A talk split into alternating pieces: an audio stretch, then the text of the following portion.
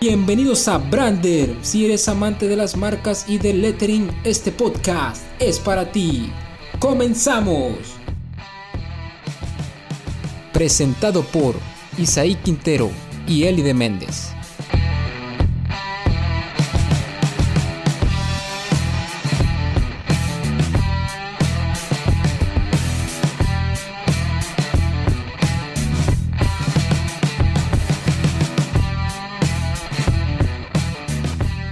Tal creativos? Bienvenidos al primer episodio de Brander donde estaremos hablando del famoso branding y el lettering.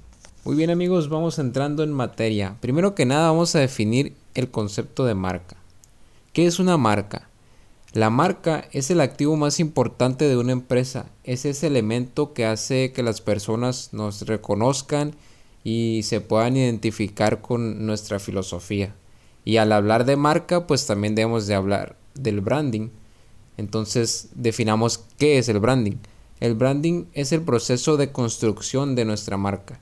Es donde establecemos estrategias y objetivos para poder lograr conexiones y buenas experiencias con nuestro público con el objetivo de generar ese amor a la marca. Porque generar conexiones con el público es muy importante. También existen diferentes tipos de branding. Así es, cuéntanos sobre ellos. Primero tenemos el corporativo, que aplica para cualquier compañía y lo que busca es la presentación tanto en sus clientes e internamente. Es decir, que sus colaboradores reflejan su misión, sus valores y la personalidad de la marca.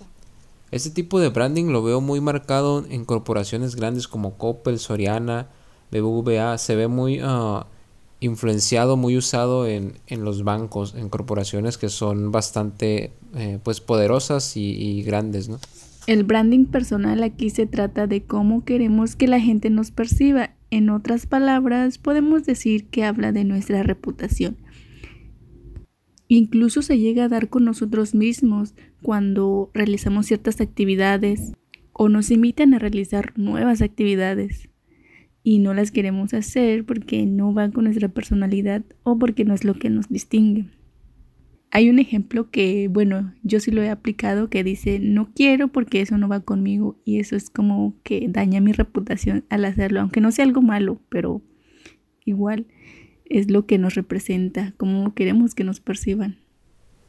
Sí, esto es muy, muy común en figuras públicas o influencers que es un branding personal donde tienes que cuidar tu imagen y no, no meterte como en problemas, ¿no? Porque pues quedas es, marcado, queda marcada tu imagen, entonces pues pierdes seguidores o hasta perder el trabajo, ¿no? Bien, el branding emocional. La forma más sencilla de describir es que debemos vender experiencias y emociones. El ejemplo que todos o la mayoría conocemos es la que implementa Coca-Cola. Esta nos vende la idea de felicidad, de alegría, la familia. Incluso su propio eslogan lo dice, destapa la felicidad. Me parece muy interesante esto que comentas del branding emocional porque realmente es una manera muy efectiva de conectar con el público, ¿no? Es una manera muy muy directa. Otro ejemplo muy sonado que yo puedo mencionar es de Starbucks, que actualmente o se ha convertido como en la casa de varios diseñadores que, que son amantes del café, ¿no? O personas que les guste el café. Y también esa parte de que no solamente venden café, sino te pueden te venden este el espacio, ¿no? Donde tú puedes estar eh, pues relajado un rato después de salir de trabajar o incluso hacer una reunión ahí, ¿no? Con alguna persona de, algún cliente, eh, tus amigos o tu novia y se ha vuelto como ese esa parte de, de convivencia, ¿no? En, en el lugar. El co-branding es muy sencillo, dos marcas colaborando juntas, cada una con sus respectivos clientes. Puede ser un nuevo producto o servicio, en una edición limitada o por cierto tiempo. Recuerdo esos comerciales de Bimbo con sus sándwiches visualmente muy atractivos, con jamón, con verdura, muy se miraban bastante bien. En ese entonces colaboraban con Food, si no mal recuerdo. Sí, yo también recuerdo, creo que la que mencionas es la de a sandwich y salían los jugadores de la selección mexicana. El branding social está enfocado en la sociedad como su nombre lo dice y más que vender lo utiliza como un valor relacionado con la salud, el medio ambiente, la educación, etc. Como una ayuda mutua entre el cliente y la marca. Sí, en esta parte del branding social lo puedo eh, observar mucho en marcas como Danone, ¿no? Que ellos aportan a la sociedad con su asociación, ayudando a niños con cáncer, por ejemplo, y de esta manera hacen como su labor de concientización sobre este tipo de, de temáticas. Entonces, pues conecta mucho, ¿no? El branding social porque existe como esa, esa uh, identificación de la gente que dice, bueno, pues yo conozco a, a, un niño o una familia que tiene un hijo con cáncer, entonces voy a apoyar a, Danone porque pues tengo ese sentimiento ¿no? de ayuda. Y actualmente con esto de la pandemia muchas marcas han estado utilizando este tipo de branding, ¿no? el branding eh, social, que donde nos mandan ese, ese mensaje de ayuda entre nosotros mismos. Un ejemplo de spot publicitario eh, que me llamó mucho la atención actualmente es el de Colgate, donde aparecen hombres, mujeres y niños sonriendo, pero nada más hacen eso, no, no dicen nada, solo sonríen y al final te transmiten como ese mensaje positivo, ¿no? De como nunca pierdas su sonrisa a pesar de, de, los malos momentos o de lo malo que está pasando ahorita. Y bueno amigos, esto es un poco de lo mucho que tiene el branding. En lo personal me agrada mucho el branding social y el emocional. Siento que son las dos categorías que conectan más con la gente. Por ejemplo, si hablamos de la estrategia de branding de Nike, siempre están patrocinando a los mejores deportistas del mundo y esa es una estrategia muy poderosa porque conecta perfectamente con los amantes del deporte, ¿no? Y más si eres como un fan eh, número uno de cualquier deportista, por ejemplo de Messi o cualquier otro deportista de cualquier deporte que patrocina Nike, es una, una parte muy fuerte ¿no? que conecta con ese sector de, de mercado. Ya hablamos de marca y de su proceso, ¿no? Pero ¿cómo podemos hacer un buen branding? Nosotros como diseñadores Debemos desarrollar ciertas habilidades para poder llevar la esencia de la marca a un buen nivel de conexión con su público.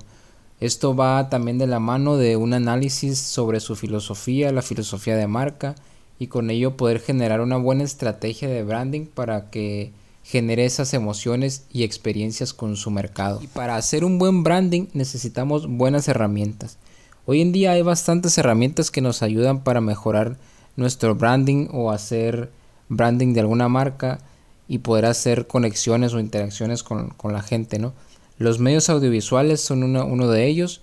Actualmente se han hecho estudios o se ha descubierto que los videos en la red son una buena herramienta para conexión con la gente porque la gente se identifica con lo que tú estás diciendo en el video o si identifica algo que le puede servir a alguien más, lo comparte, entonces se vuelve como ese tráfico ¿no? en las redes y, va aumentando tu, tu, audiencia y por lo tanto pues también aumenta tus ventas si es que se trata de algún producto. Pero además del video también existe la fotografía que es muy muy común ahorita eh, ver en Instagram que muchos influencers o personas que tienen blogs de, de viajes usan este medio para pues para conectar, ¿no? Y para invitar a las personas, hey, viaja a tal lugar porque está muy bonito el paisaje, entonces ellos se encargan pues de, de influenciar, ¿no? Al, al, a su público y decirle, hey, ¿sabes qué? Cuando tengas oportunidad, pues viaja a este lugar, ¿no? Yo ya fui y me la pasé muy bien y, y tomé estas fotos y, eso conecta pues demasiado. También en el caso de las marcas, cuando tiene una marca, por ejemplo, de ropa, eh, el hecho de, de, tener una buena, un buen fotógrafo, un, unas buenas fotografías para vender tus, tus prendas, eso también conecta mucho, ¿no? Que, que transmitas una historia mediante tu marca, que no sea simplemente ahí está la foto de la playera o ahí está la foto de la bolsa, sino que generes esa historia, pues, para que se genere ese, ese tráfico o, ese, o esa interacción y los demás digan, no, pues necesito esa playera porque es como de mi estilo, ¿no? O, o la está usando tal eh, deportista o tal artista, o tiene este personaje animado que a mí me gusta, o es de una ciudad que a mí me gusta, todo, todos esos elementos conectan. También el contenido de redes sociales es una herramienta muy efectiva para atraer al público. Actualmente si no estás en ninguna red social como marca, realmente pues no existes porque ya todo está en la red, ya todo es internet. Una de las estrategias de contenido que me gusta bastante es la de Bachoco porque sus publicaciones son muy chuscas, muy chistosas. tienen ese toque de comedia mexicana muy fuerte, siempre caracterizando ya sea un huevo o un pollo, que es parte de nuestra comida básica como mexicanos, ¿no? Y el hecho de ver un pollo con sombrero y botas se nos hace pues bastante chistoso porque es inusual, pero forma parte de nuestra cultura norteña o de rancho, ¿no? Y realmente Bachoco pues no te quiere vender huevos o pollos, ¿no? Lo que hace es como eh, pues llevar como ese, ese, eso básico, esa comida básica al mexicano a algo más chistoso para que sea divertido, porque en realidad eh, el huevo pues uno como mexicano siempre lo, lo, lo ha consumido, ¿no? Y, es parte de nuestro desayuno en la mañana, incluso hasta comida, es, es parte como de nuestra cultura es, ese tipo de, de alimentos, ¿no? Y el pollo también, entonces en realidad Bachoco no te quiere como vender pues huevos porque eh, es algo que nosotros ya tenemos en la cabeza que hay que comprar porque pues es parte de, nuestro, de nuestra alimentación. Entonces ellos lo que hacen es llevar como esta comida básica a algo más divertido para que pues sea divertido para ti y, y conecte ¿no? con el mexicano porque cada mensaje que Bachoco envía es como algo muy mexicano, algo que, que te identifica, pues te sientes como identificado con todo lo que dicen, incluso hasta eh, podríamos identificar memes dentro de esas publicaciones de, de Bachoco, ¿no? Y es, es bastante buena su, su, estrategia de contenido y tiene pues bastante audiencia. Incluso toda esa estrategia también la manejan en su publicidad exterior. De pronto vemos un espectacular con un pollo boxeador y una frase chusca o chistosa. Y vemos camiones con rótulos manejando la misma temática cómica bastante creativa. Creo que la, la agencia o diseñadores que trabajan con Bachoco eh, han sabido como salirse de esa zona de confort de no cuidar como lo que se dice, ¿no? Porque pues al final de cuentas son, son chistes como o refranes muy regionales de México que a lo mejor no todas las personas lo entienden o algunas personas mexicanas lo entienden pero sienten como esa parte no sé ofensiva eh, yo no lo veo así realmente pues es como algo parte del, del mexicano no pero a lo mejor para otras personas no es tan, tan gracioso, ¿no? Pero es bastante buena su, su estrategia, repito, y, y, este y genera mucha audiencia. De hecho, es, en su feed de Instagram es todo lo que tiene, nada más puras eh, imágenes de, de, de huevos personalizados y pollitos y su estrategia es bastante divertida la verdad. Y de esta manera es como se manejan algunas marcas que han tenido bastante éxito en el mercado siendo líderes en ciertas regiones y de esta manera es como se logra mantener el éxito de la marca, ¿no? Con una buena estrategia sólida de branding y de marketing. Un consejo que yo te puedo dar desde mi perspectiva personal es que salgas un poco de tu zona de confort. Cuando se trate de proyectos de branding, porque eso dará una pauta que tu trabajo sea diferente al de los demás.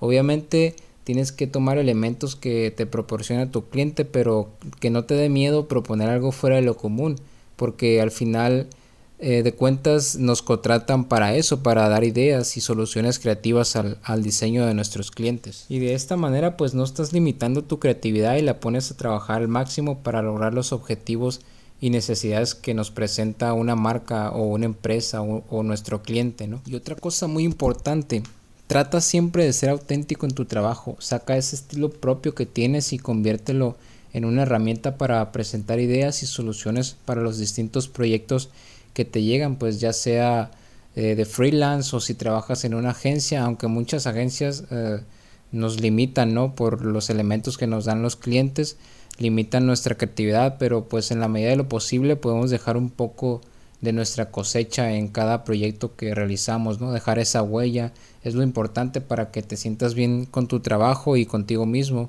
y así vas a saber que estás haciendo eh, las cosas bien.